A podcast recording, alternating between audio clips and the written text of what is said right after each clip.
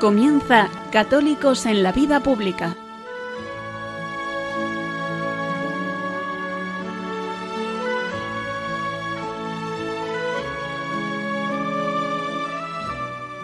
Un espacio dirigido en Radio María por Luis Zayas.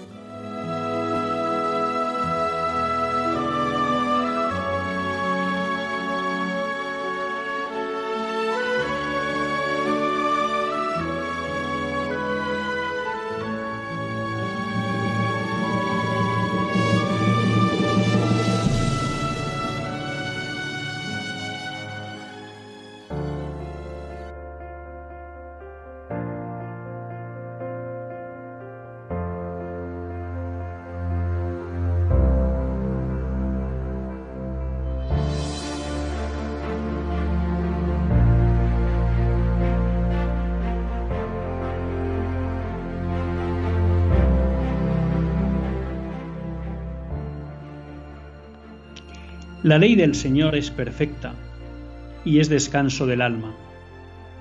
El precepto del Señor es fiel e instruye a los ignorantes. Los mandatos del Señor son rectos y alegran el corazón. La norma del Señor es límpida y da luz a los ojos. Los mandamientos del Señor son verdaderos y enteramente justos. Estas frases, estos versículos, se leían en la misa del sábado pasado y forman parte del Salmo 18, que es el que se leyó en la liturgia del sábado. Y me hicieron pensar. Me hicieron pensar porque vivimos en una época en que incluso dentro del mundo católico hemos rechazado la ley. No nos gusta el concepto de ley. Y nos hemos tragado esa idea que ha vendido fundamentalmente el liberalismo y en general luego la ha comprado el mundo anticristiano, de que la ley es algo malo, de que la ley es algo que nos limita nuestra libertad, que es algo que constriñe nuestra vida. Y de ahí ha ido calando una idea negativa sobre la ley, que llevado al ámbito del cristianismo, referirnos a la ley es especialmente referirnos a los mandamientos. Y no cabe duda que eso es un error. Y es un error que configura una mentalidad que de alguna manera nos impide dar un paso firme hacia la plenitud. A esa plenitud que siempre identificamos con la entrega a Cristo nuestro Señor. ¿Y por qué digo esto? Es verdad que alguien podría argumentar, hombre, de alguna manera San Pablo nos dice que con Cristo pues hemos superado la ley, ¿no? Hay un poco esa idea. Y eso es verdad. Seguir a Cristo es ir mucho más allá de la ley. Siempre recordaré eso que nos enseñaba el querido Padre Sayés, que descanse en paz, cuando nos explicaba que la ley, los mandamientos, no dejaban de ser el suelo para el cristiano, pero que el cristiano no estaba llamado a vivir en el suelo, sino que lo que estaba llamado es a vivir en el cielo. Y vivir en el cielo, en esta tierra, era poner en práctica las bienaventuranzas. Por tanto, el padre Sayer nos explicaba, la ley es un mínimo, la ley es una ayuda para saber por dónde empezar el camino. Pero una vez que estamos ahí, un cristiano que quiere ser fiel a su vocación y a su llamada por Jesucristo, no se conforma con cumplir la ley, vive las bienaventuranzas. Y en ese sentido, nosotros podemos aceptar que la ley es un mínimo, y que por tanto la ley no es lo que marca la vida del cristiano. Lo que marca la vida del cristiano es querer vivir las bienaventuranzas, en el bien sobreentendido de que vivir las bienaventuranzas supone ya cumplir con la ley. Lo que pasa que aquel que vive obsesionado, en el buen sentido de la palabra, volcado en vivir las bienaventuranzas, la ley no le preocupa, no porque no la quiere cumplir, sino porque la cumple de suyo. Sin darse cuenta ya está cumpliendo la ley. Mientras tanto, aquellos pues que no tenemos eh, esa fortaleza ¿no? para entregarnos plenamente a Cristo, muchas veces tratamos de sacar el 5, ¿eh? el aprobado, justito. Y entonces vivimos obsesionados con la ley, con el sentido de decir, bueno, es que la tengo que cumplir. Y entonces la ley se convierte en una obsesión. Mientras que para el santo, para aquel que vive las bienaventuranzas, no. La ley es algo que sin darse cuenta cumple. Entonces, estando de acuerdo con que la vida cristiana es muchísimo más que la ley, sí quiero recordar esto que nos dice el Salmo. La ley del Señor es perfecta y es descanso del alma. Los mandatos del Señor son rectos y alegran el corazón. El temor del Señor es puro y eternamente estable. Los mandamientos del Señor son verdaderamente justos y verdaderos. La ley es algo bueno para el hombre. La ley enseña al hombre el camino de la verdad y del bien. La ley es una ayuda que nos da Cristo para podernos manejar en este mundo, para poder orientar nuestro camino y sobre una base firme, que es la del cumplimiento de la ley, poner los pasos necesarios para llegar a ese cielo, que es vivir las bienaventuranzas en esta tierra. De ahí que sea importante que tengamos que desterrar ese concepto negativo de la ley.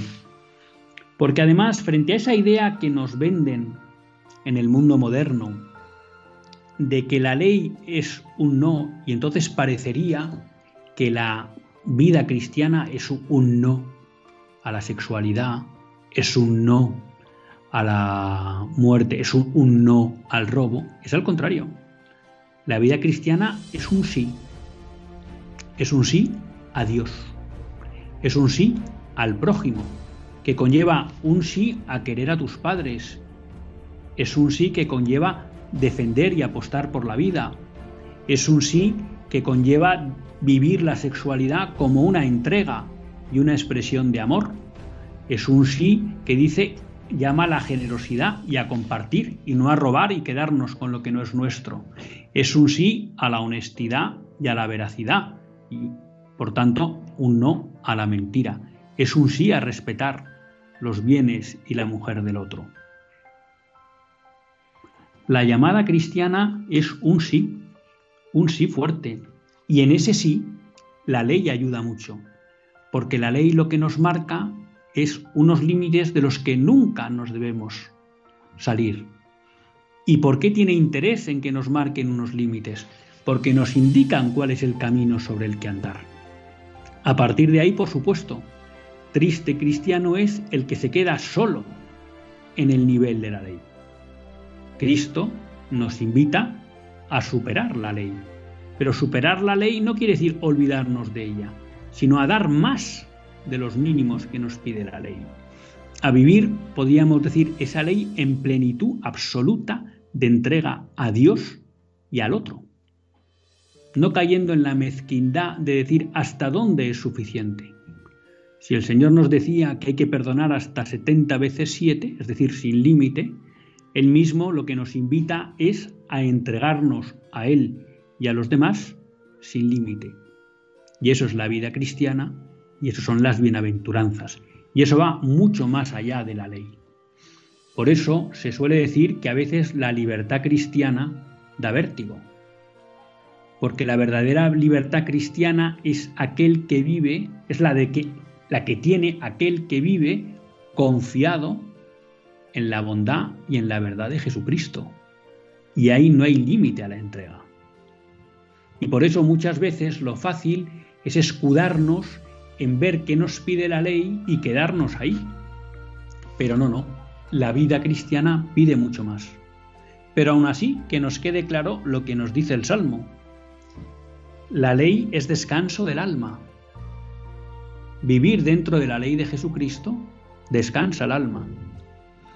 Vivir los mandatos del Señor alegra el corazón. Frente a lo que nos vende el mundo de que cumplir los mandamientos hace de los hombres que sean tristes, la Sagrada Escritura nos dice es al contrario. Nos hace alegres nuestro corazón. Y además nos hacen vivir en la verdad y en la justicia. Solo entendiendo la grandeza de que haya un Dios que nos quiere y que inicialmente, además luego de venir y entregar a su Hijo para salvarnos del pecado, solo se puede, o un aspecto claro de la bondad de ese Dios que ama al hombre con locura, es que Él también se acerca a nosotros y nos da una ley para ayudarnos a vivir el camino que nos lleva a Él. Lo que sería inexplicable es que si hay amor en un Dios, no tratara de enseñarnos el camino para llegar a Él.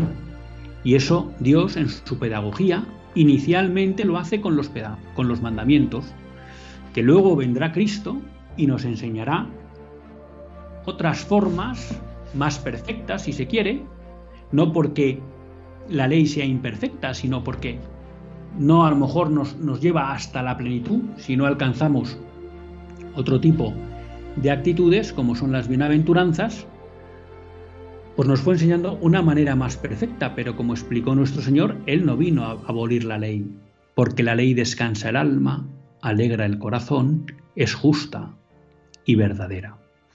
Y en ese concepto positivo de la ley es donde se puede entender esa famosa frase de San Agustín de ama y haz lo que quieras. Porque cuando uno ama, solo busca el bien del otro. Y cuando uno busca el bien del otro, parte de entender cuál es el bien del otro lo encuentra en la ley. Luego, ama y haz lo que quieras, lo encuentra en la ley de Dios. Ama y haz lo que quieras no es olvídate de la ley, sino vives según la ley y entonces vive despreocupado. Porque si vives según la ley, todo lo que hagas será bueno para ti, para Dios y para los demás. Así que queridos amigos, meditemos este salmo, salvoreemos, saboreemos este salmo, porque de verdad creo que esto es lo que nos falta a los católicos hoy. Nos hemos olvidado o nos hemos tragado la engañifa del mundo moderno de que la ley es algo limitante, algo que entristece, algo oscuro, cuando es al contrario, es algo que alegra el corazón, es algo que descansa el alma, es algo verdadero y justo. Y sobre todo es el puerto seguro desde donde podemos empezar a caminar hacia la plenitud con Cristo, que son las bienaventuranzas. Estoy convencido de que si nos creyéramos estas palabras del Salmo, de la verdad y justicia de la ley, de la alegría y descanso que producen en el hombre, seríamos capaces de transformar el mundo. Porque la ley de Dios, los mandamientos, también son relevantes a la hora de construir la vida social. Y hoy el mundo católico, en el ámbito político y social, adolece de pensar que no tiene sentido ofrecer al mundo que viva conforme a la ley de Dios. Y sin esa ley de Dios nos lo dice claro la Escritura. Ni hay verdad, ni hay justicia, ni hay descanso para el alma, ni alegría del corazón. Y quizá esto se pueda contrastar cuando miramos a nuestro alrededor y lo que vemos es una sociedad donde afloran las injusticias, donde vence la mentira, donde nadie parece descansado y sobre todo donde la tristeza está más que presente, llegando al nivel de hay gente que prefiere quitarse su vida antes de seguir viviendo. Y no solo que lo prefiera, sino que el Estado lo convierte en un derecho. Sí, lo sabemos. La única salvación para este mundo es vivir conforme a la ley de Dios. Pero para eso hace falta que el mundo vea que los cristianos amamos la ley, queremos la ley, porque nos da alegría y descanso.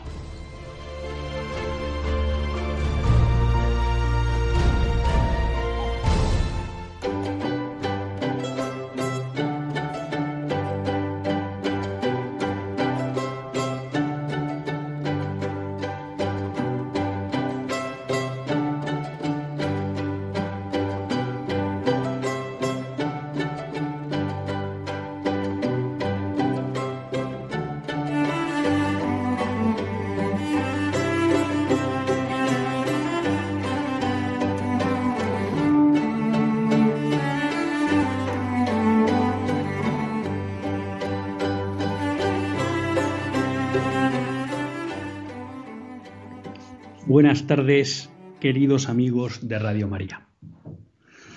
Un lunes más volvemos fieles a la cita con todos ustedes en los estudios centrales de Radio María. Un lunes más para hacer este programa, Católicos en la Vida Pública. Un programa que, como todos ustedes saben, quiere ser una reflexión pausada sobre la actualidad nacional e internacional. Una reflexión que hacemos siempre desde la óptica del magisterio de la Iglesia y su doctrina social. Una Iglesia que no nos cansaremos de repetir, que es madre y maestra. Y un lunes más tiene la suerte de compartir esta hora de radio Luis Zayas, que es quien les habla. Y bueno, pues como muchas veces le digo, pues quien tiene la gracia y la suerte de que la Virgen le haya hecho este regalo de poder dirigir este programa y de poder estar con todos con todos ustedes todos los lunes. Últimamente, pues a veces, eh, últimamente, pues con la parte un poco dura para mí de que en ocasiones pues no me es fácil o no me ha sido compatible poder darles paso, que ya saben que es una de las partes que más me gusta del programa, y hoy pues lamentablemente tendrá que ser también así, pero esperamos que en breve pues podremos volver a tener esa interrelación que tanto nos gusta en general en Radio María y me atrevo a decir que en especial en católicos en la vida pública. Han visto ustedes, bueno, pues que empezaba un editorial a partir de las lecturas del sábado pasado, que me servía para ahondar en una cuestión pues, que yo creo que es clave en el mundo de hoy, ¿no? Y es que los católicos no nos creemos que la solución al mundo de hoy está en vivir conforme a la ley divina. Y en cierta medida porque pues nosotros mismos como católicos pues hemos comprado esa falacia que nos vende la modernidad, y que yo creo que en buena medida es fruto de ese concepto equivocado de la libertad, del liberalismo, que entiende que cualquier restricción a la libertad es mala, cosa que es absurda, eh, y por tanto todo lo que es un concepto de ley se entiende en negativo. Y eso ha hecho pues que de alguna manera los católicos vivamos también como con una visión restrictiva, negativa pues, de la ley divina, de los mandamientos, cuando es todo lo contrario, ¿no?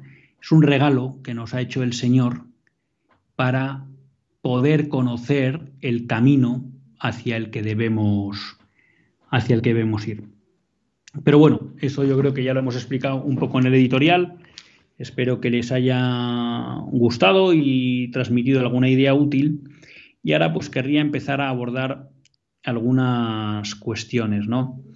Y en este sentido, pues ¿qué quieren que les diga? Ustedes saben que en este programa damos mucha importancia a lo que se denominan los principios no negociables de Benedicto XVI, ¿no? La defensa de la vida, la protección de la familia, la libertad de educación y también la, promoción del bien común. Y he aquí, pues que siempre tratamos de hacernos ecos de noticias eh, que traten esta cuestión, porque nos parece clave, ¿no? Estamos viviendo eh, bueno, por los días o las semanas siguientes al fallecimiento de Benedicto XVI, que de alguna manera fue el que enunció de esa manera tan peculiar los que vamos a denominar principios no negociables, ¿no? Y yo siempre les recuerdo también como eh, Benedicto XVI en Caritas in Veritate hace una afirmación cuando señala que será imposible hablar de avance de los derechos humanos, de la justicia, y demás en una sociedad en la que el derecho a la vida no esté adecuadamente protegido, ¿no? correctamente protegido. Y por tanto podemos decir, bueno, pues que esta preocupación nuestra por la promoción y de la defensa de la vida, pues creo que entronca muy bien con lo que ha sido pues el magisterio y las preocupaciones de, de Benedicto de Benedicto XVI, ¿no? Pero curiosamente, pues a veces que siempre tenemos que rascar noticias, ¿no? Y es verdad que en general, cuando hablamos de lo interno europeo y en especial del español, todo lo que hablamos sobre la defensa de la vida suelen ser noticias negativas. Y pues casi siempre para encontrar noticias positivas tenemos que tirar del ámbito internacional, en especial, digamos, de, de tres países, ¿no? pero sobre todo de dos, de Estados Unidos y de Polonia. Y a veces también, pues, Hungría pues, nos da también satisfacciones. Bueno, pues es de aquí que esta semana eh, se ha organizado un debate importante en España en relación con la defensa de la vida. Y aquí pues les tengo que decir que mm, he sufrido una sensación ambivalente y voy a tratar de explicarles por qué, ¿no? Pero yo creo que lo primero de todo es empezar con un agradecimiento. Y es empezar con un agradecimiento a García Gallardo, vicepresidente de Castilla y León, de la comunidad de, la Junta de Castilla y León, que está ahí por el partido Vox, porque ha dado un paso insuficiente, pero, y muy importante, en la buena dirección, y que con el paso de los días cada vez me parece más interesante. Y me explico. Cuando yo escuché la noticia, que la noticia es que García Gallardo, vicepresidente de la Junta de Castilla y León por Vox, eh, hizo público que la Junta de Castilla y León iba a poner a disposición de toda aquella mujer embarazada que lo deseara eh, la posibilidad de escuchar el latido de su hijo en el seno materno o bien de una ecografía 3D o 4D. Bueno, hasta ahí. En ningún momento Julián García Gallardo había dicho que ese ofrecimiento, vamos a llamar, fuera una obligación para la mujer, ni siquiera para la mujer que estaba pensando en abortar, y en ningún caso dijo que en caso de no cumplirse requisito, esa mujer no podía abortar. Esto segundo, porque además la Junta de Castilla y León no es competente para tomar esa decisión, porque desgraciadamente en España tenemos una ley del aborto que no les permitiría hacer eso. Entonces, cuando yo escuché la noticia, y por eso les quiero hablar aquí un poco de la ambivalencia en la que he vivido estos días, dije, es un paso en la buena dirección, pero es un paso muy mínimo. García Gallardo está ofreciendo una, cosa que es buena. Cuando digo que es buena, eh, es muy buena.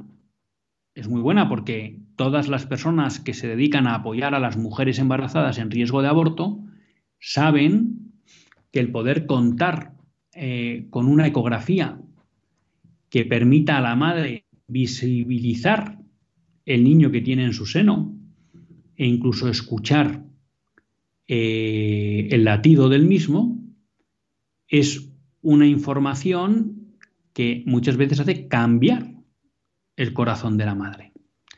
¿Y cambiar por qué?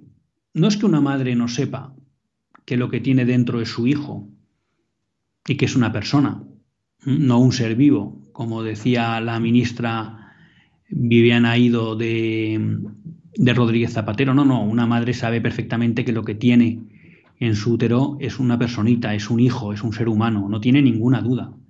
Pero no cabe duda que es algo que no se visualiza.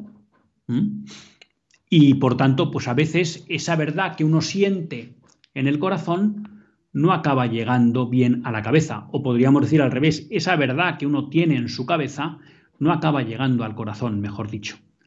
Y el hecho, en un momento dado, de ver a través de una ecografía o de escuchar el latido de su hijo hace que eso que tiene en su cabeza, tengo un hijo al que me estoy planteando matar, cuando lo ve, le toca el corazón y hace que den marcha atrás.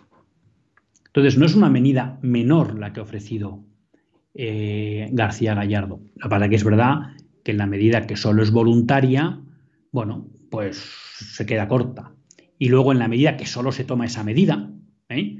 y por ejemplo Vox no hasta la información que yo tengo, ojalá me equivoque, pues no está planteando acabar con todo el dinero público que vaya a promover el aborto en Castilla y León, pues me parece que se podrían tomar muchas más medidas. Entonces, en este sentido, pues cuando escuché la cosa y bueno, se montaba un ruido, ah, fenomenal este paso, decía, hombre, es un paso en la buena dirección, pero creo que tampoco tenemos aquí que lanzar las campanas al vuelo. Es, podemos decir, lo mínimo que se puede hacer. Y hacer lo mínimo, pues tampoco implica que nos tengamos que poner un montón de medallas, ¿no? Simplemente lo mínimo.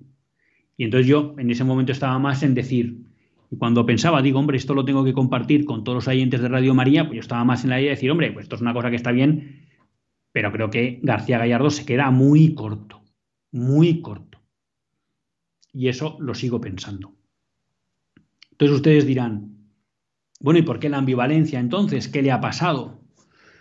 Bueno, pues que a raíz de este anuncio ha sido tal el follón y el debate público que se ha organizado, y me atrevería a decir la persecución a García Gallardo, que pareciéndome un paso muy pequeñito, ¿no? Y que cabe exigir mucho más a Vox, pues me ha parecido que esa persecución que ha venido a sufrir me ha hecho ver, uno, que quizá no estaba en la mente de García Gallardo, pero ha sido un paso muy valiente, porque le ha puesto en el foco total y en el de los ataques absolutamente. Además, tergiversando la medida, porque se ha tratado de vender la idea de que García Gallardo quería forzar a las mujeres a esto, cosa que, contra la que no estoy en contra, ¿eh? Pero que no es lo que ha dicho Vox. Y desde todas las terminales mediáticas, todas las de la izquierda, por supuesto, y de buena parte del supuesto centro derecha, le han empezado a atacar tergiversando lo que él ha dicho. Entonces me parece que eso tiene mérito por parte de Gallardo haber dado este paso que le ha puesto en el centro de los ataques. Y en segundo lugar, como se ha generado todo este debate, pues no cabe duda que este pequeño pasito que se ha dado, eso sí, un pasito en la buena dirección, supone también que hemos vuelto a poner el debate del aborto, de la defensa de la vida, en el centro del debate público. Y eso también me parece que tiene mucho mérito por parte de García Gallardo. Entonces, siendo un paso muy pequeñito y que me parecía demasiado timorato, bueno, y manteniendo la posición inicial de que hay que pedirle mucho más a Vox, creo, creo, que tiene un mérito importante. Y eso quizá bueno, pues luego lo he podido valorar. Quiero decir, esto no hace que deje de exigir a Vox que hay que hacer más cosas y que defender la vida es mucho más que este paso que se ha dado. Pero enhorabuena por este paso. Y creo que eso es de justicia. ¿Y qué otra virtualidad ha tenido este paso? Bueno, que ha hecho que todo el mundo se retrate. He de reconocerles que los retratos a mí no me han producido ninguna, ¿cómo decirlo? Ninguna sorpresa. Pero creo que también ha sido un aspecto virtuoso de este paso que ha dado Vox en Castilla y León. ¿Por qué? Porque la izquierda, Podemos, el PSOE, incluso el gobierno de Pedro Sánchez y Podemos, se han lanzado como perros furiosos contra García Gallardo incluso amenazando desde el gobierno de tomar no sé qué medidas contra el gobierno de Castilla y León, medidas que parece que es imposible que pueda tomar el gobierno, pero estamos un poco en este concepto, ¿no? De que cuando alguien mueve ficha y que no está acorde a los postulados de la izquierda, pues entonces se le ataca inmisericordiamente y si se puede incluso se utiliza de forma ilegítima los poderes del Estado para impedir que se impongan o se apliquen políticas concretas, ¿no? Porque claro, aquí sí hay un tema importante y eso merece ponerlo también en valor. Ya no estamos hablando de palabras. Estamos hablando por primera vez de una acción política concreta que en el ámbito de defensa de la vida da un paso en la dirección contraria a lo que es el pensamiento dominante y lo que ha sido la práctica habitual por parte de los políticos. Y esto es importante. Y claro, por aquí la izquierda no podía pasar. No está dispuesta a que se dé ni un paso atrás en ningún sitio de España. Y por eso han reaccionado como han reaccionado, porque saben lo que está en juego. Porque ellos saben, como recordaba Enrique García Máquez el otro día, creo que era en hoy, perdón, en el debate, eh, ellos empezaron hablando de que el aborto era un delito, pero que hombre que había algunos casos que justificaban su despenalización. Luego pasaron a decir que esos casos podían ser mucho más amplios y fueron creando el coladero del supuesto psicológico. Sí, pero que había que seguir informando a la mujer y estableciendo unos protocolos para que decidiera y luego fueron eliminando todos esos protocolos.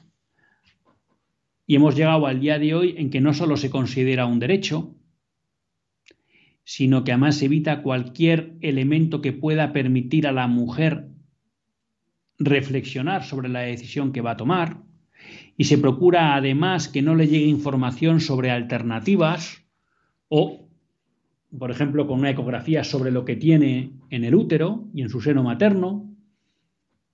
E incluso, pues ya estamos en la línea de que se considera de que un facultativo sanitario, si no se aviene a hacer el aborto, es un problema para el sistema y de alguna manera hay que expulsarle, ¿no? poniéndole trabas a la objeción de conciencia. La izquierda sabe bien que es interesante y son buenos los procesos graduales, ¿no? Y que pasito a pasito se llega al final. Claro, ellos dicen si empezamos a darle la vuelta y se da un pasito, aunque sea pequeño, en la dirección contraria, a ver qué va a pasar aquí, a ver si luego nos van a venir otros pasos siguientes. Porque providas, como muchos de los que escuchan Radio María, dicen, oye, que no basta con las ecografías, que canceles la financiación pública al aborto, Oiga, que no basta con cancelar esto, que hay que perseguir a aquellos que promueven, que ejecutan los abortos. Dicen, no, no, no, aquí. Entonces han, han reaccionado de una forma contundente. También hay que reconocer que García Gallardo y Vox están aguantando bien el envite y que no se ven fisuras. ¿Mm? Pero si de la izquierda pues, nos lo esperábamos y por eso digo que no sorprende, pues también ha sido muy llamativa la reacción del, del Partido Popular que honradamente a mí no me sorprende, a ustedes no lo sé, ¿eh? que pues ha, reaccionado también negativamente frente a esta propuesta de García Gallardo. ¿Y por qué digo negativamente? Bueno, porque rápidamente en, en la propia Junta de Castilla y León, la Consejería de Sanidad pues vino a decir que las medidas que había comentado García Gallardo que no eran medidas pro vida y que habría que matizar eso que él había dicho y su aplicación. No sabemos en qué ha quedado. Luego Mañueco, el presidente de Castilla y León, ha venido con, la misma, con el mismo mantra y el mismo discurso y entonces nos ha explicado que bueno, que no, que estas son medidas no contra el aborto ni no en la línea de defensa de la vida, sino que son simplemente medidas de promoción de la natalidad que están al servicio de cualquier persona que esté embarazada. Y finalmente ha salido también Semper, Borja Semper, antiguo miembro del PP de Guipúzcoa.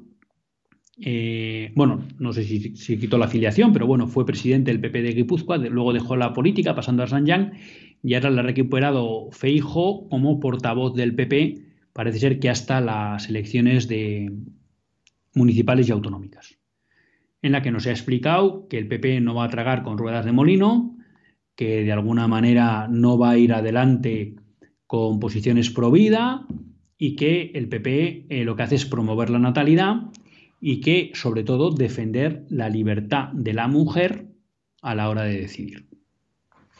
Bueno, entonces en primer lugar, mm, habría que, o me gustaría resaltar varias cuestiones de todos estos posicionamientos de miembros del Partido Popular.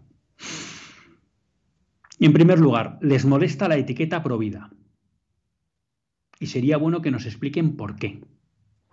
Porque siempre nos han contado la batallita de que el Partido Popular es un partido provida, pero ahora se han empeñado en dejarnos claro que esto no son medidas provida. ¿Por qué les molesta tanto? En segundo lugar, hay que decir que no nos cuenten milongas. ¿Y por qué digo que no nos cuenten milongas? Porque ofrecer a las mujeres que se les pueda hacer una ecografía o escuchar el latido del corazón no es una medida en apoyo de la natalidad. ninguna mujer que se ha quedado embarazada y no tiene duda en seguir adelante con su embarazo necesita ningún tipo de ecografía ni de latido. En primer lugar, porque está convencida de seguir adelante y en segundo lugar, porque en el proceso normal de seguimiento de un embarazo, pues tendrá la ecografía de la semana 12, de la semana 20, ahora ya no me acuerdo cuántos son mis hijos, ya nació hace tiempo ya no me acuerdo. Y por tanto no necesita pedir ninguna, ni exigirlas, porque el propio seguimiento del embarazo va a dar lugar a que tenga eh, derecho a hacerse unas ecografías. Por tanto, esto no es una medida de fomento de la natalidad. Y sobre todo, una persona eh, o las familias no deciden tener más hijos o menos hijos porque tienen derecho a hacerse una ecografía. No.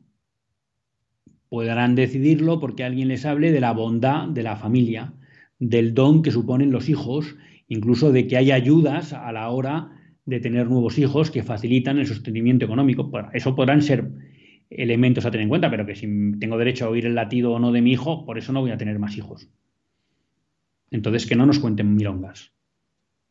Ahora, la pregunta es, ¿por qué hay que negar el sentido pro vida de determinadas, de determinadas medidas? No, no, no son de apoyo a la natalidad. ¿Y por qué no pueden ser providas? Incluso se podrían subir al carro. Sí, sí, nosotros discurso falaz, entiéndanme, que no lo comparto, pero incluso podrían subir al carro, no, no, nosotros respetando la libertad de la mujer, pero queremos darle todo el tipo de información que ella libremente quiera pedir. Pues podría ser un discurso también hacer. Pues, ¿Por qué les molesta hablar de medidas pro vida? ¿Por qué nos venden la milonga de que es una medida pro natalidad? Y luego, en segundo lugar, en tercer lugar, eh, bueno, pues aquí nos encontramos con otro mantra que han utilizado tanto Mañueco como eh, Borja Semper, y es la referencia a la libertad de la mujer. Y miren ustedes, eso también es otra falacia. ¿Mm? Nadie tiene libertad para matar a un inocente. Y por tanto, no se puede hablar de libertad de la mujer para matar a un hijo. La libertad es para hacer el bien. Y si la libertad se utiliza para hacer el mal y en especial acabar con una vida inocente, no se puede reclamar el derecho a esa libertad. Y menos proclamarlo por parte de miembros del Partido Popular. Podría entender que alguien me diga que dado que la ley lo permite, pues no nos queda otro remedio, otro remedio que soportar la vigencia de una ley injusta. Y no nos queda otro remedio que cumplirla. Pero bueno, ya saben todos ustedes también lo que explica eh, la doctrina del derecho natural y también la doctrina cristiana, ¿no? Las leyes injustas, como explica Santo Tomás, no son leyes y por tanto no tienen capacidad de obligar. Claro, este en el ámbito moderno del positivismo jurídico eh, les parece un sinsentido, pero esa es la realidad de las cosas. Por tanto, que no nos hablen de libertad de la mujer, porque eso es falso. Entonces, bueno, pues también esta, esta medida ha tenido la virtualidad de que ha hecho que el Partido Popular se retrate. Mm, también les digo, en mi entorno pues me he dado cuenta que no hay peor ciego que el que no quiere ver. Y entonces hay mucha gente que sigue repitiendo mantras sobre lo que ha dicho Vox, que no es lo que ha dicho Vox, pero que es lo que han transmitido los medios de comunicación, y entonces les parece fatal lo que ha hecho Vox.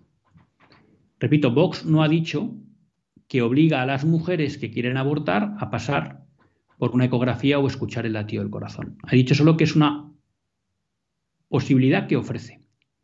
Repito, a mí no me parecería mal que obligara, pero no es lo que ha dicho Vox. Y entonces, bueno, pues hay gente que sigue pensando que el malo de la película, gente buena, ¿eh? Que el malo de la película en esta cuestión de defensa de la vida es Vox y no el PSOE o el Partido Popular. Pues honradamente, creo que nos estamos equivocando. Junto a esto, y además en eso el Partido Popular es experto, no digo que esté organizado, pero digo que es experto, pues eh, el, el, alcalde de Madrid, Almeida, pues ha tenido unas, por lo que he escuchado, unas declaraciones razonables, diciendo que no veía ningún problema la propuesta de Vox. Y eh, Isabel Díaz Ayuso nos ha sorprendido con mm, el anuncio de un teléfono, vamos a llamar Provida, a través del cual cualquier mujer embarazada puede informarse de todos los recursos que tiene a su disposición para seguir adelante con su embarazo. Bueno, pues también me parece una buena medida. Repito, pequeña, insuficiente, pero en la buena línea. A mí me gustaría escuchar de Isabel Díaz Ayuso lo mismo que de García Gallardo, que todos los fondos públicos que se necesitaban a promover y financiar el aborto han dejado de existir. Esa es la noticia que yo espero de cualquier dirigente autonómico o municipal, porque ya sé que ellos no pueden cambiar la ley, pero sí pueden dejar de dar dinero al aborto y dar dinero, ayudas e información a las mujeres en riesgo de aborto y a las mujeres embarazadas. Entonces, bueno, pues ahí de repente nos encontramos también que Díaz Ayuso toma una buena medida que no sé cómo tildarán en el Partido Popular. Quizá la quieran tildar también de pronatalidad y no de provida. Y eso que esta sí podría tener un carácter más de, de natalidad, porque en la medida que le ofreces conocimiento sobre todas las ayudas que puede recibir, pues eso sí puede animar a que determinadas mujeres tengan, eh, apuesten por la maternidad. Pero esa es la realidad. Entonces, bueno, claro, esto también sirve para, como de alguna manera, diluir un poco ¿no? esa imagen tan negativa que ha lanzado el Partido Popular respecto a la defensa de la vida a través de Semper, de Mañueco y de la Consejería de Sanidad de Castilla y León, y eso se diluye un poco. Pero yo creo que si queremos ser objetivos, la posición central respecto del aborto del Partido Popular es la que expresó Borja Semper y que de alguna manera ha repetido Mañueco, que es una posición que huye del ámbito provida y que está más por el mantenimiento de la incultura de la muerte.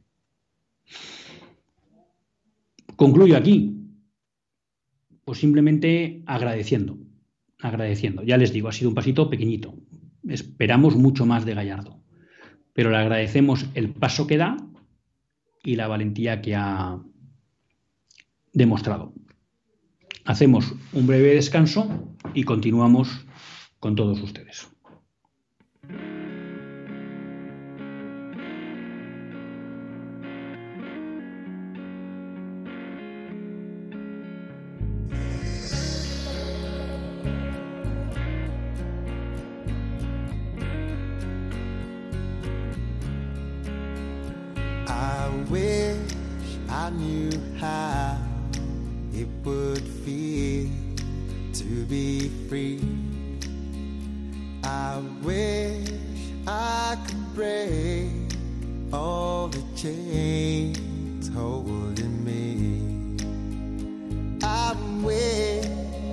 I could say all the things that I should say. Say them loud, say them clear for the whole wide world to hear. I wish.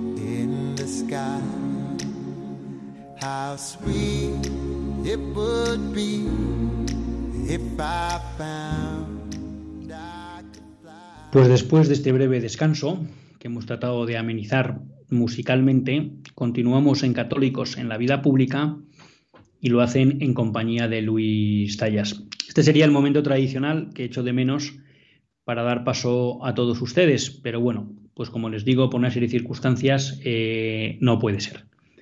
Pero si Dios quiere, el lunes que viene podremos tener esta interlocución. De todas maneras, les recuerdo que también, aunque a veces no podamos hacerlo en directo a través del WhatsApp del programa o de las llamadas, pueden escribir siempre que lo consideren oportuno a católicos en la vida pública arroba radiomaria.es católicos en la vida pública arroba radiomaria.es y como no queda mucho tiempo de programa eh, pues fíjense creo que no voy a cambiar de no voy a cambiar de tercio no voy a cambiar de tercio y hoy pues vamos a decir que va a ser un programa casi íntegramente dedicado a a la defensa de la vida. Y quería retomar una cuestión sobre la que veníamos hablando, ¿no? Y es decir, ¿por qué les duele tanto que una mujer pueda tener el derecho a solicitar que quiere escuchar el latido del corazón o la ecografía de su hijo? Y miren, repito, el mundo provida sabe que una ecografía es un arma potente a la hora de animar a una mujer a seguir apostando por la vida de su hijo. ¿Y qué pasa? Pues un poco lo que hemos explicado, que visibiliza la realidad de ese ser humano que está dentro de la madre. Y es que el mundo del aborto ha vivido siempre de la mentira y del ocultamiento. En la medida que contribuimos a que la mujer no pueda visibilizar ese niño que tiene dentro, le estamos quitando información clave para que apueste por la vida del hijo. En la medida, y aquí yo creo que quizá desde el ámbito provida tengamos que hacer un cierto mea culpa, hemos escondido la barbarie que supone el aborto en un país del centro este de Europa, ahora no me acuerdo cuál fue, si fue Eslovenia, no me acuerdo, hubo una campaña que se hizo para solicitar una reforma de la ley del aborto o un referéndum, eh, presentando, mostrando lo que era el resultado de un aborto y cómo quedaban los niños abortados. Y fue tal la repulsa que produjo que al final se convocó el referéndum. Hemos ocultado a la sociedad la barbarie del aborto. Y entonces cuando uno habla en abstracto del aborto, pues bueno, puede pensar lo que quiera. Cuando uno ve la realidad de lo que es un aborto y cómo quedan los fetos y los bebés no nacidos, muchas veces la, la impresión cambia. Entonces, el mundo de la incultura de la muerte, el mundo pro muerte, sabe que es importante ocultar, ocultar la vida naciente y los efectos del aborto y luego utiliza la mentira. Porque nos dice que el embrión no es un ser humano, porque nos dice que no tiene efectos secundarios. ¿eh? Recientemente la Asociación de Clínicas Abortistas fue tuvo una sentencia en contra, ¿no? Por publicidad engañosa, por negar los efectos secundarios del aborto. ¿Mm? Entonces, el ocultamiento y la mentira. Y quizá a veces en ese ocultamiento de lo que es el drama del aborto pues creo que también con esa, a veces idea loable, pero yo no soy ingenua e inocente de no generar rechazo por mostrar imágenes duras, pues hemos contribuido, ¿no? Y les decía que íbamos a seguir en el ámbito pro vida, porque hay mm, varias cuestiones que, se han producido también esta semana y ya que estábamos con esto, pues vamos adelante, ¿no? Y una de ellas es que en Estados Unidos, eh, que la Cámara de representantes pues ya se ha puesto en marcha. No sé si ustedes siguen la, la actualidad estadounidense, pero ha habido problemas para elegir el representante, el speaker que llaman, no el presidente de la Cámara de Representantes, porque en el Partido Republicano había una cierta división. Y ya por fin se ha conseguido elegir, y si no se elegía ese speaker, pues la Cámara, digamos que no se constituía, y si la Cámara no se constituía, no podía hacer, realizar funciones legislativas. Bueno, eso ya se ha desbloqueado y una de las primeras leyes que ha aprobado es una ley de defensa del niño nacido. Este es un paso importante, se ha aprobado en el Congreso, se ha aprobado prácticamente con el bloque eh, republicano y el bloque demócrata ha votado en contra y es una ley que se aprueba para proteger la vida de los niños que sobrevivan a un aborto. ¿Mm? Hay estados como el de Nueva York, creo que es, y otros que permiten que si un niño sobrevive a un aborto, pueda, se le pueda dejar morir y no se le preste atención médica. A estos niveles de barbarie estamos llegando en el mundo occidental. Entonces, desde que se aprobaron esas leyes que permitían eso, el, mundo republicano ha estado intentando en la Cámara de Representantes, lo que pasa que tenían, hasta las últimas elecciones no tenían mayoría, aprobar una ley que protegiera, al menos, a aquellos niños que sobreviven a un aborto. Bueno, sorprende que el Partido Demócrata en bloque haya votado contra esto. O sea, fíjense que la defensa de la vida se está convirtiendo en un elemento nuclear central del debate político. Tal es así que delimita bloques, pero ya bloques de una manera eh, férrea y homogénea.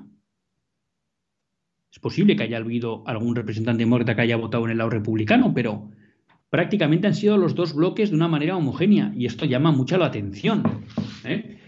Eh, digamos, la militancia abiertamente pro muerte que se está produciendo en la izquierda política.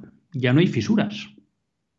¿eh? Ya no hay personas como un Delibes, que tiendo a pensar que era una persona más tendente a la izquierda o que se consideraba progresista, pero que rechazaba el aborto.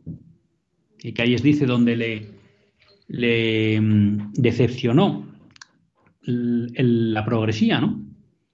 Pero bueno, esa buena noticia. Es verdad que esto no ha acabado. Ahora esta ley tiene que ir al Senado.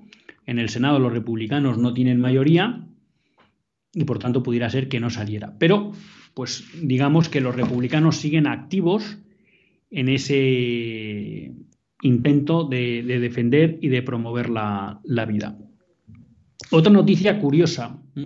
A raíz de la sentencia Roe versus, de Dobbs versus Jackson, que revocó la sentencia Roe versus Wade, bueno, pues ha habido un grupo satanista. Que ha pedido que en el ejercicio de su libertad religiosa, del grupo satánico, eh, no se pueden impedir los abortos, porque ellos de alguna manera pues lo utilizan. Mm, la noticia que ha cogido una católica da a entender que son fetos abortados, pero que los utilizan en sus rituales, ¿no? Entonces ellos en aras de su libertad religiosa, porque es una, asociación reconocida en Estados Unidos, una organización satánica, pues piden que, están presentando demandas contra las leyes pro vida en varios estados de Estados Unidos. Bueno, pues si alguien alguna vez ha tenido duda de la relación entre satanismo y aborto, bueno, pues aquí la tiene, la tiene clara, ¿no? Eh, y luego hay una noticia que me hubiera gustado me ha dado más realce, pero hoy se nos queda corto, y es un, estudio que ha hecho una, una empresa dedicada a encuestas. La empresa se llama Meters, ¿vale? que ha establecido que en 2022 murieron, fueron asesinados más de 44 millones de niños en el seno de su madre fruto de abortos. 44 millones que si nos vamos al total de muertos en 2022, que fue un 111 millones de personas, estamos hablando de que el 44% de las muertes en el mundo fueron debidas al aborto. Un auténtico genocidio. Para que se hagan una idea, en el 2022 se calcula que murieron como 9,6 millones de personas por cáncer, es decir, por el aborto cinco veces más. 6 millones por tabaquismo, por el aborto 7,5 veces más.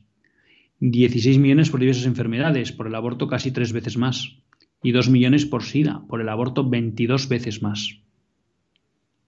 Bueno, si le hiciéramos caso a la OMS, la OMS calcula que ha habido 73 millones de abortos provocados. Eso supondría que el 70% de las muertes en el mundo es por el aborto. Pues amigos, tenemos que empezar a revertir esto. 2023 tiene que ser claramente el año en que la defensa de la vida cambió. En Estados Unidos lo fue el 22. Ojalá el pequeño pasito que ha dado García Gallardo suponga un antes y un después en la lucha por la defensa de la vida en España. Y estamos agradecidos a García Gallardo, pero también le queremos pedir que dé pasos más firmes, lo mismo que le pedimos a Isabel Díaz Ayuso. El objetivo tiene que ser en las autonomías y ayuntamientos acabar con el dinero público destinado al aborto y fortalecer las políticas de ayuda a la mujer embarazada. Hasta el próximo lunes. Si Dios quiere, que Dios les bendiga.